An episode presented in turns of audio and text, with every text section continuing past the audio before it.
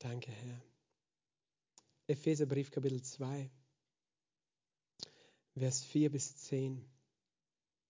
Gott aber, der reich ist an Barmherzigkeit, hat um seiner vielen Liebe willen, womit er uns geliebt hat, auch uns, die wir in den Vergehungen tot waren, mit dem Christus lebendig gemacht.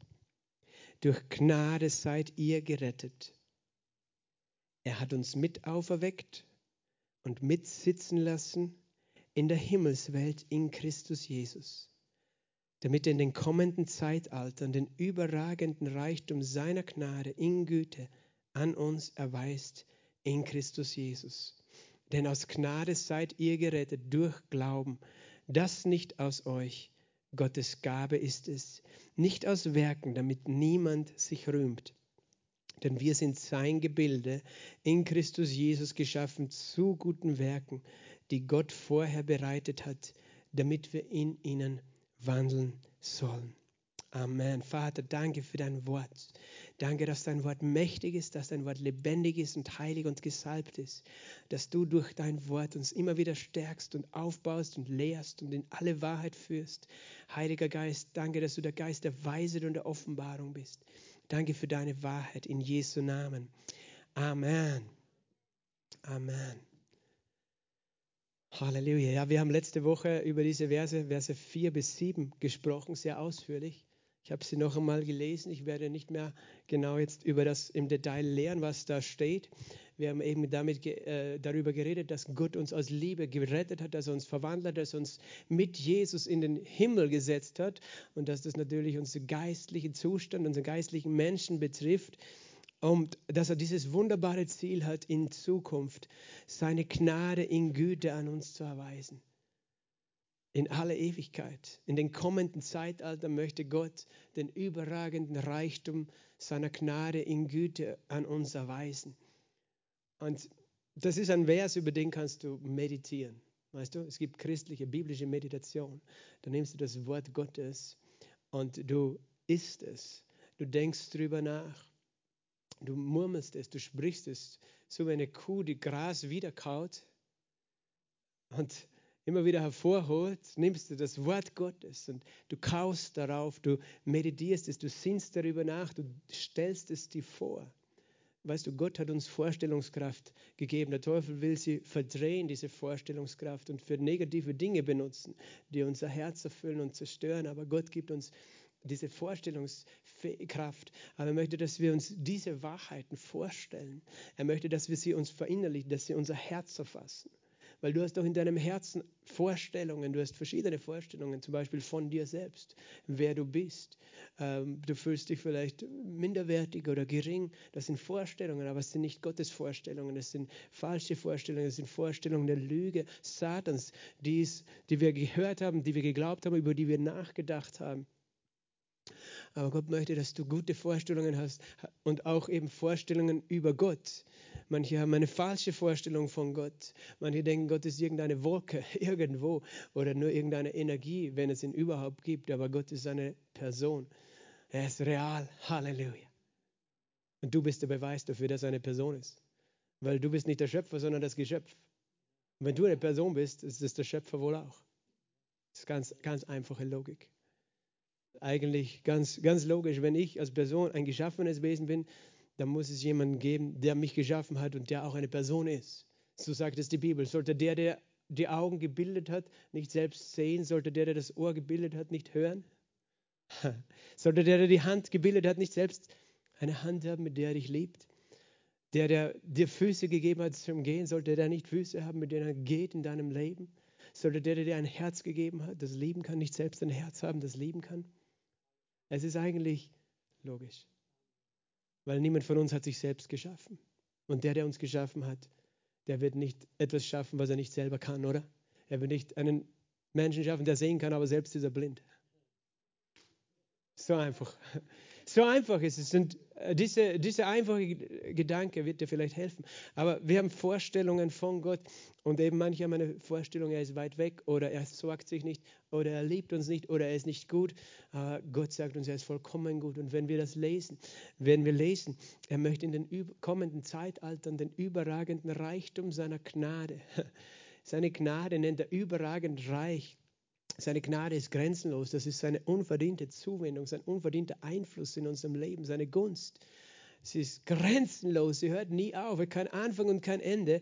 Und das möchte er dir erweisen in aller Ewigkeit. Und das ist ein Vers, eben über den kannst du meditieren, du kannst dir das versuchen vorzustellen. Ehrlich gesagt, ich schaffe es nicht, mir es vorzustellen, aber ich, ich versuche es äh, ein, ein bisschen sozusagen zu erfassen in dem, was ich hier schon auf der Erde an Gutem von Gott her erlebe. Aber das ist nichts im Vergleich zu dem, was noch in der Ewigkeit auf uns wartet. Aber Gott möchte, dass du weißt, er ist gut, er ist für dich. Und, und er möchte, dass du seine Vorstellung, eine, und diese Vorstellung wird zu deiner Realität. Und sie ist nicht eine selbst konstruierte Realität, nicht eine Realität, die du dir halt einredest, sondern sie ist die Wahrheit, weil Gottes Wort ist die Wahrheit. Gottes Wort ist wahr. Und es spricht für sich selbst. Ich brauche die Wahrheit auch gar nicht verteidigen, sondern die Wahrheit wird sich selbst verteidigen. Und dann geht es weiter. Aus Gnade seid ihr gerettet durch den Glauben, sagt er dann noch. Das nicht aus euch, Gottes Gabe ist es, nicht aus Werken, damit niemand sich rühmt. Das ist äh, hier ein Vers, ein Vers, wo eigentlich der ganze Römerbrief davon handelt, äh, zumindest die ersten acht Kapitel insbesondere, dass wir Menschen äh, gerettet, erstens einmal müssten wir gerettet werden. Manche Menschen denken, sie müssen nicht gerettet werden. Das ist das Problem. Wenn du nicht weißt, dass du gerettet werden musst, dann hast du ein Problem. So wie der Ertrinkende, der glaubt, er geht eh nicht unter, aber er schwimmt allein irgendwo im Ozean. Irgendwann geht ihm sicher auch die Kraft aus.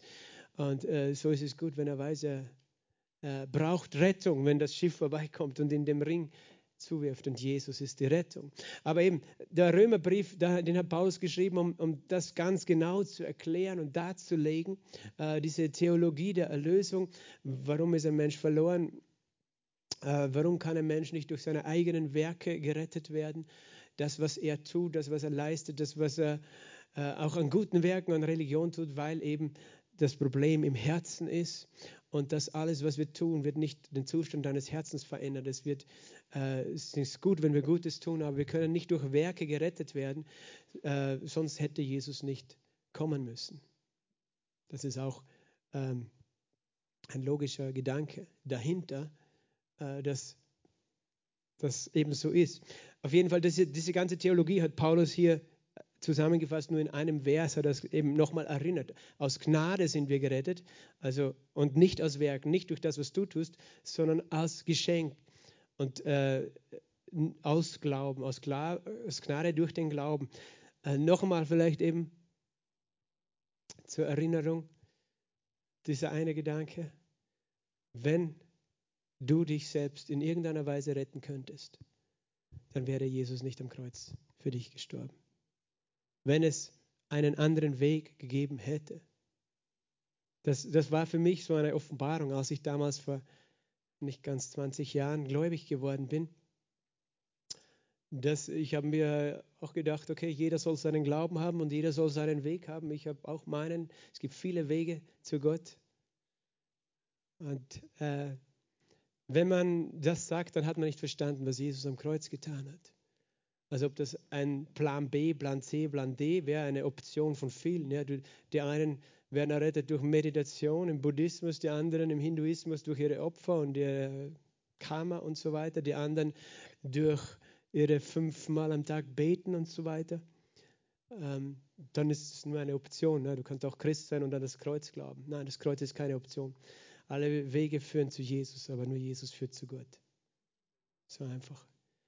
Und, und äh, mir ist das Kreuz eben heilig geworden, weil wenn es einen anderen Weg gegeben hätte, irgendeinen anderen Weg, Gott hätte nicht gesagt, okay, ich werde Mensch und tu mir das an, für Menschen am Kreuz zu leiden, die mich ablehnen, die mich anspucken, die mich schlagen. Aber er hat es trotzdem gemacht. Er hat es gemacht, weil er uns liebt und weil er gewusst hat, das ist der einzige Weg. Und deswegen nochmal hier diese Erinnerung, aus Gnade seid ihr errettet. Es war ein Geschenk von Gottes Seite. Es hat nichts damit zu tun, dass es jemand verdient hat. Und äh, auch der Humanismus hat es nicht verdient. Der sagt, ja, wir sind gute Menschen, wir bemühen uns gut zu sein und äh, Gott wird das schon sehen, dass wir gut sind. Und Gott sagt, ja, warum glaubst du dann nicht an mich?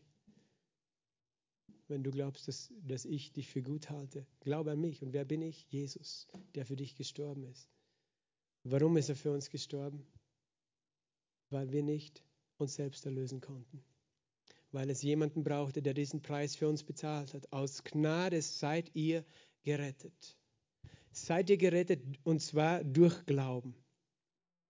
Aus Gnade seid ihr gerettet durch Glauben und das nicht aus euch, Gottes Gabe ist es nicht aus Werken, damit sich niemand rühmt.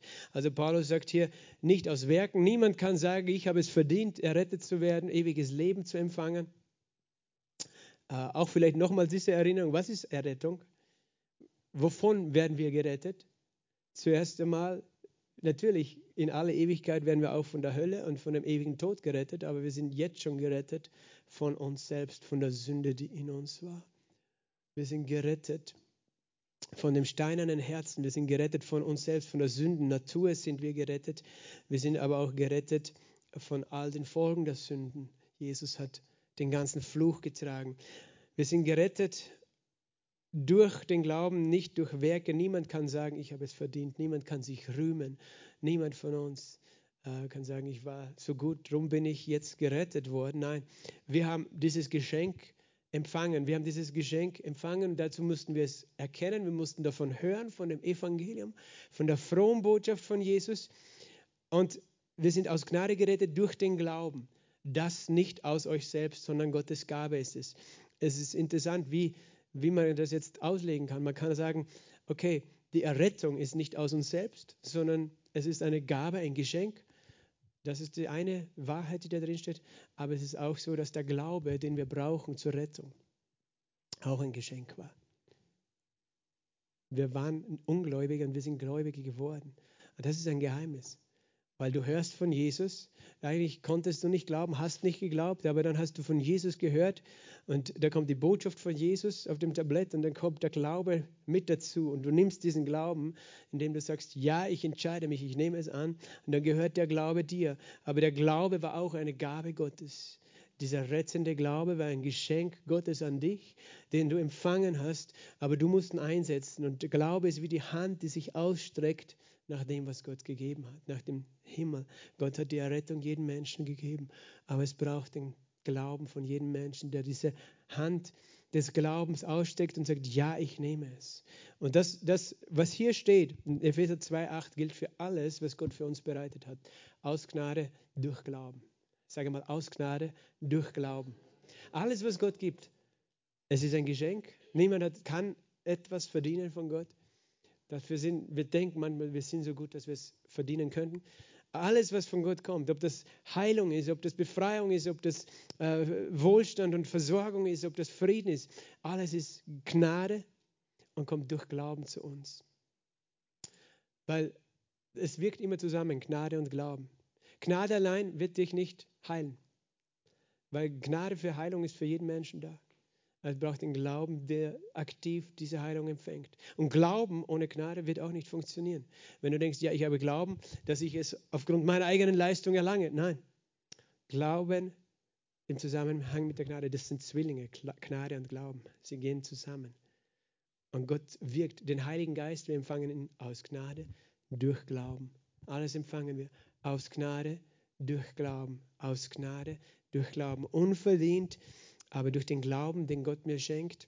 Und er schenkt ihn dir durch das Hören des Wortes. Du sagst, woher kommt der Glaube? Höre das Wort. Höre das Wort. Der Glaube kommt und dann übst du ihn aus. Dann übst du ihn aus, indem du eine Entscheidung des Herzens triffst, eine Entscheidung des Glaubens. Ich empfange, ich glaube, ich ergreife es in Jesu Namen. Amen. So sind wir errettet worden. So einfach. Und das ist für manche Menschen zu einfach. Das Fleisch will es gerne kompliziert haben. Je mehr Regeln, je komplizierter, weißt du, desto, ja, das, das, das, das klingt dann wichtig und erwachsen. Aber weißt du, aus Gnade durch Glauben, du sagst, alles kriegen wir aus Gnade durch Glauben, es ist zu billig. Das ist nicht billig. Jesus hat alles bezahlt. Es war nicht billig für ihn, aber es ist kostenlos für uns. Wir wollen alles gern kompliziert haben. Menschen lieben dicke philosophische Bücher und alles Mögliche. Sie, sie, auch, weißt du, es ist interessant, wenn du die Kirchengeschichte studierst. Am Anfang war das Evangelium so einfach in der Urgemeinde. Und dann haben sie alles philosophisch gemacht. Die haben, die haben tonnenweise Literatur darüber geschrieben, über die Gottheit Jesu, über die Gottheit des Heiligen Geistes, über das, über das. Und, und es würde alles immer komplizierter. Aber eigentlich möchte Gott, dass wir es einfach glauben. Manchmal denken wir, Kirche und Religion ist etwas ganz Kompliziertes oder Errettung und Erlösung. Es gibt andere Religionen, die haben ganz komplizierte Regeln auch, was du tun sollst, wie du tun musst, damit du weiterkommst in deinem Leben. Und Gott sagt, aus Gnade durch Glauben.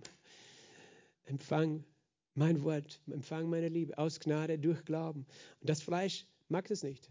Weil das Fleisch sagt, hey, was habt ihr nicht für eine Rolle? Ich will auch was zu tun haben. Ich will sagen können, ich habe es verdient. Und darum, weißt du, ist interessant, viele Menschen sind angezogen von gesetzlichen Religionen. Von, Ding, von Religionen und, und auch äh, Spiritualität, wo sie möglichst viel komplizierte oder geheime Sachen vielleicht sogar noch tun und wissen müssen, weil, boah, was ich alles weiß, was ich alles kann, was ich alles mache, dann, weißt du, dann hast du was zum Rühmen, aber du wirst nichts erlangen. Kannst du sagen, ich weiß alles Mögliche, was ich alles schon gemacht habe.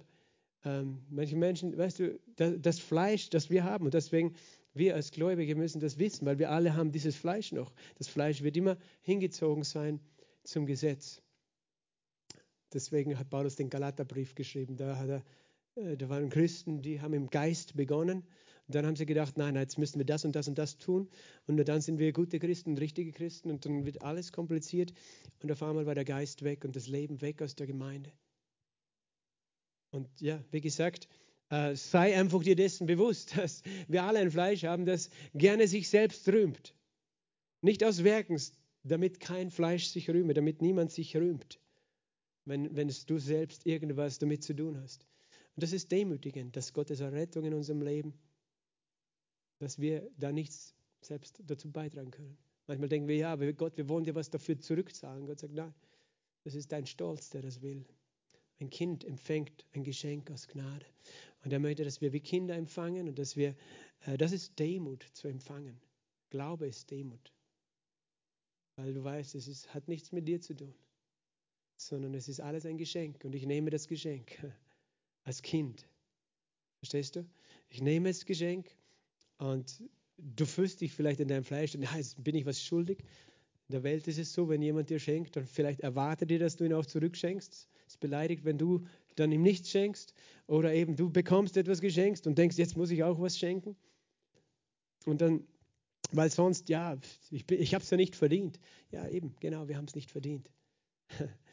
Und Gott schenkt uns, weil er gut ist. Er ist nämlich viel besser, als wir uns das sehr oft vorstellen. Und dann nicht aus Werken, damit sich niemand rühmt. Und der letzte Vers heute, ein wunderschöner Vers, den kannst du auch verinnerlichen, auswendig lernen dir vor Augen malen, aufschreiben. Denn wir sind sein Gebilde in Christus Jesus geschaffen zu guten Werken, die Gott vorher bereitet hat, damit wir in ihnen wandeln sollen. Wir sind sein Gebilde in Christus Jesus geschaffen. Wir sind sein Gebilde. Seine, äh, das äh, ja, Wort kann man auch übersetzen, seine Meisterstück etwas, das ein Handwerker anfertigt. Zum Beispiel ein Tischler, der einen Tisch anfertigt, der kann das mit aller Weisheit und aller Kunst herstellen. Und Gott sagt, wir sind sein Gebilde, sein Gebilde. Und das gilt einmal allgemein. Natürlich gilt es für jeden Menschen, dass wir geschaffen wurden von Gott, nicht ein Produkt der Evolution oder sonst etwas sind, sondern wir sind Geschöpfe von Gott geschaffen. Aber er redet hier natürlich auch von der neuen Schöpfung. Er redet davon, dass du, der du dein Leben Jesus gegeben hast, der du Jesus empfangen hast, dass du neu geschaffen wurdest. Davon haben wir auch letzte Woche gesprochen. Du wurdest neu geschaffen. Hier steht es tatsächlich das Wort geschaffen. Wir sind geschaffen. Weißt du, Gott ist nicht ein Gott, der uns sozusagen an uns herumdoktert durch unseren Glauben, unsere Religion, so hier ein bisschen, da ein bisschen oder eben du bist schon ganz kaputt und dann kommt er und repariert da mal und da mal und da mal und du bist halt ein repariertes altes Auto. Nein, er macht etwas ganz Neues. Als du gläubig geworden bist, wurdest du ganz neu. Und du wurdest geschaffen. Dein Geist wurde ganz neu geschaffen.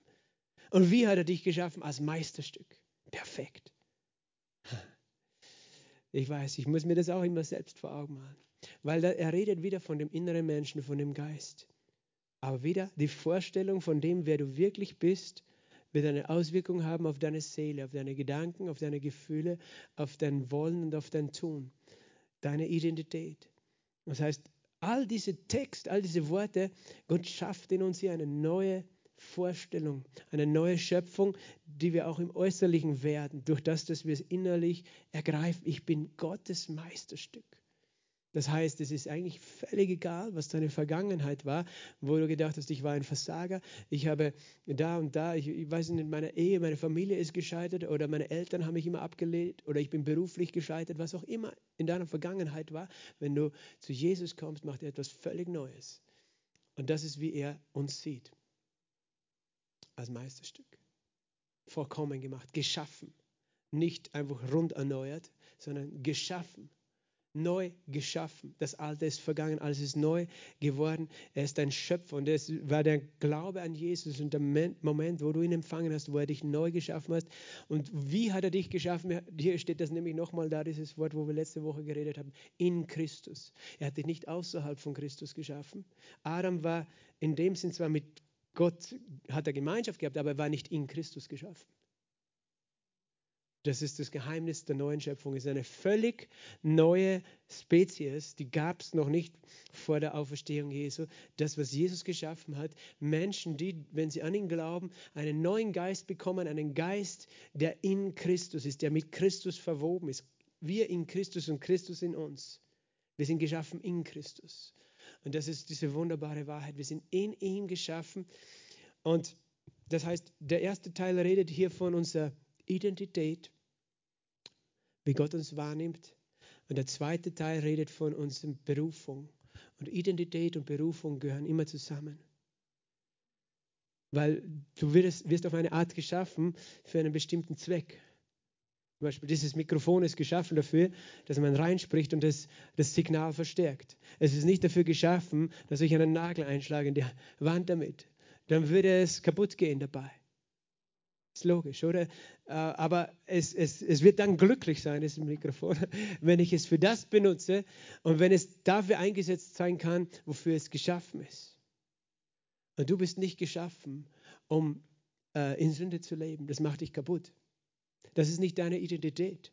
Du bist nicht geschaffen, äh, ein Leben zu leben, wie, äh, ja, wie du es früher gelebt hast vielleicht, was dich kaputt gemacht hat, sondern du bist geschaffen, als ein Meisterstück und bist geschaffen äh, zu einer Berufung, die mit dem zu tun hat, wie Gott dich geschaffen hat.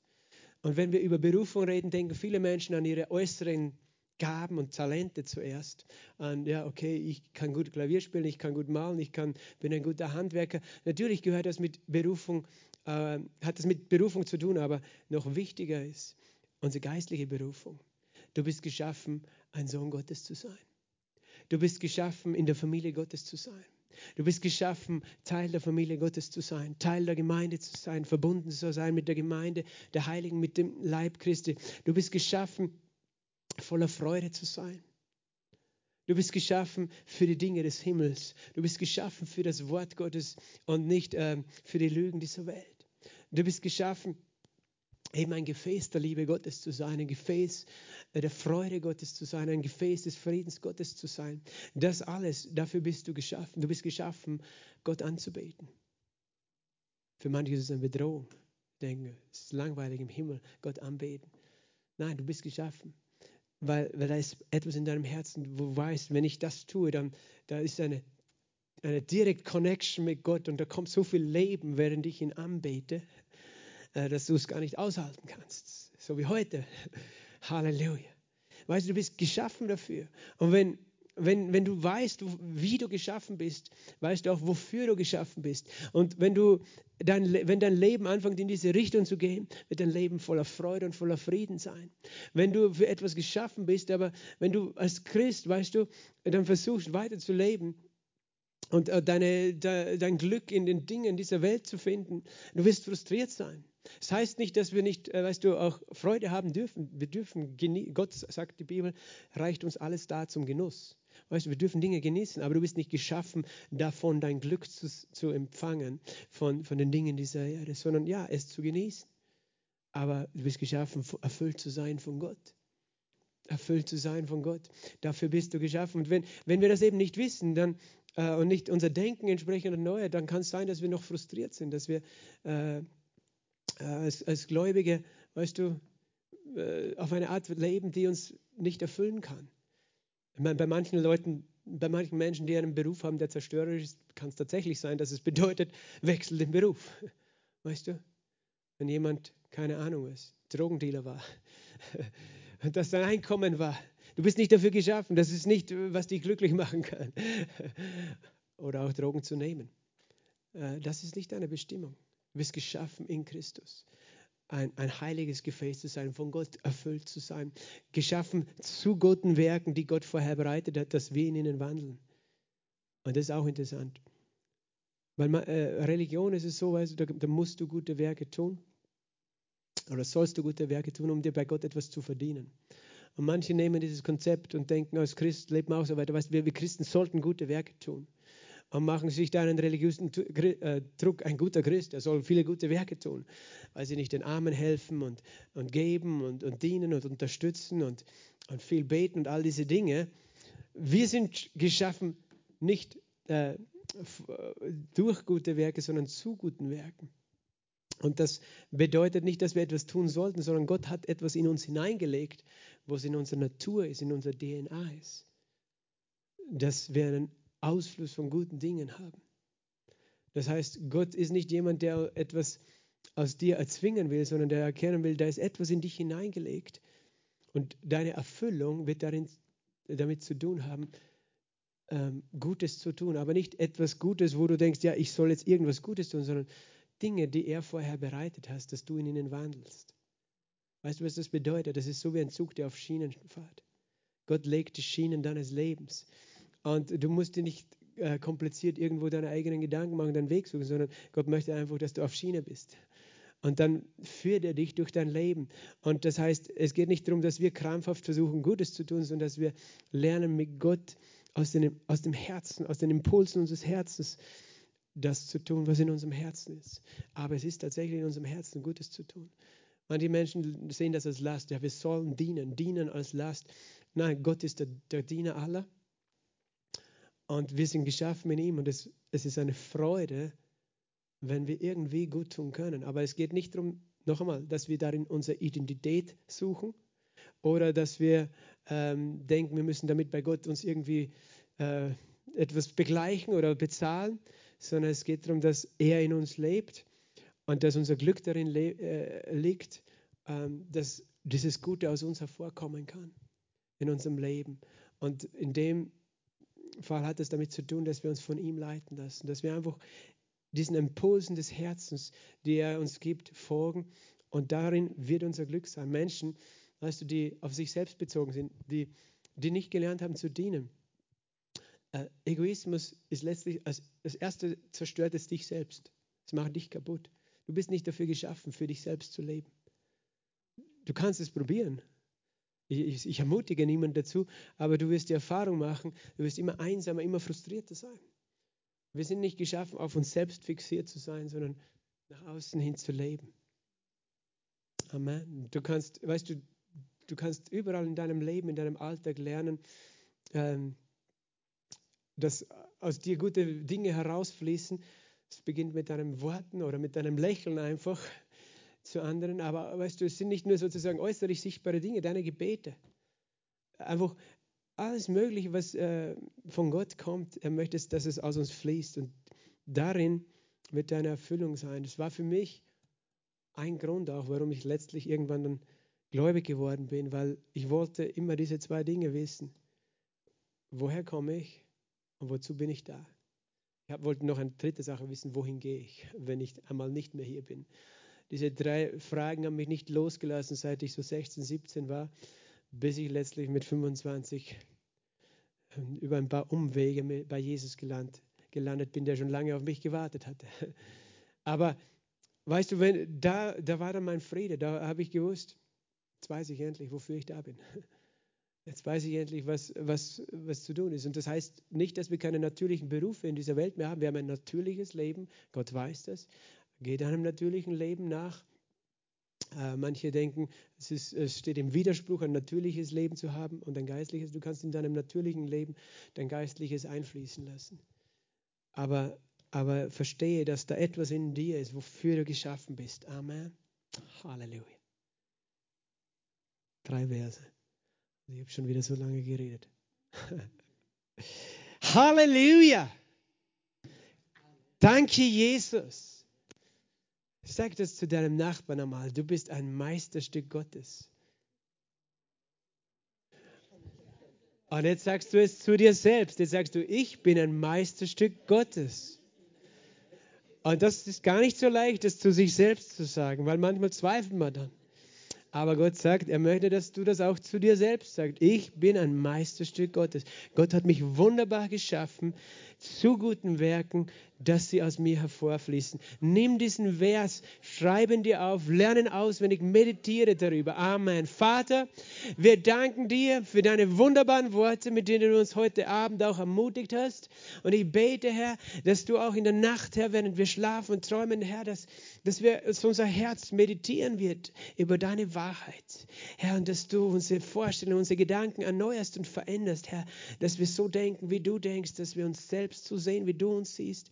Jesus, wir lieben dich, wir loben dich und wir preisen dich. Du bist so gut. Amen.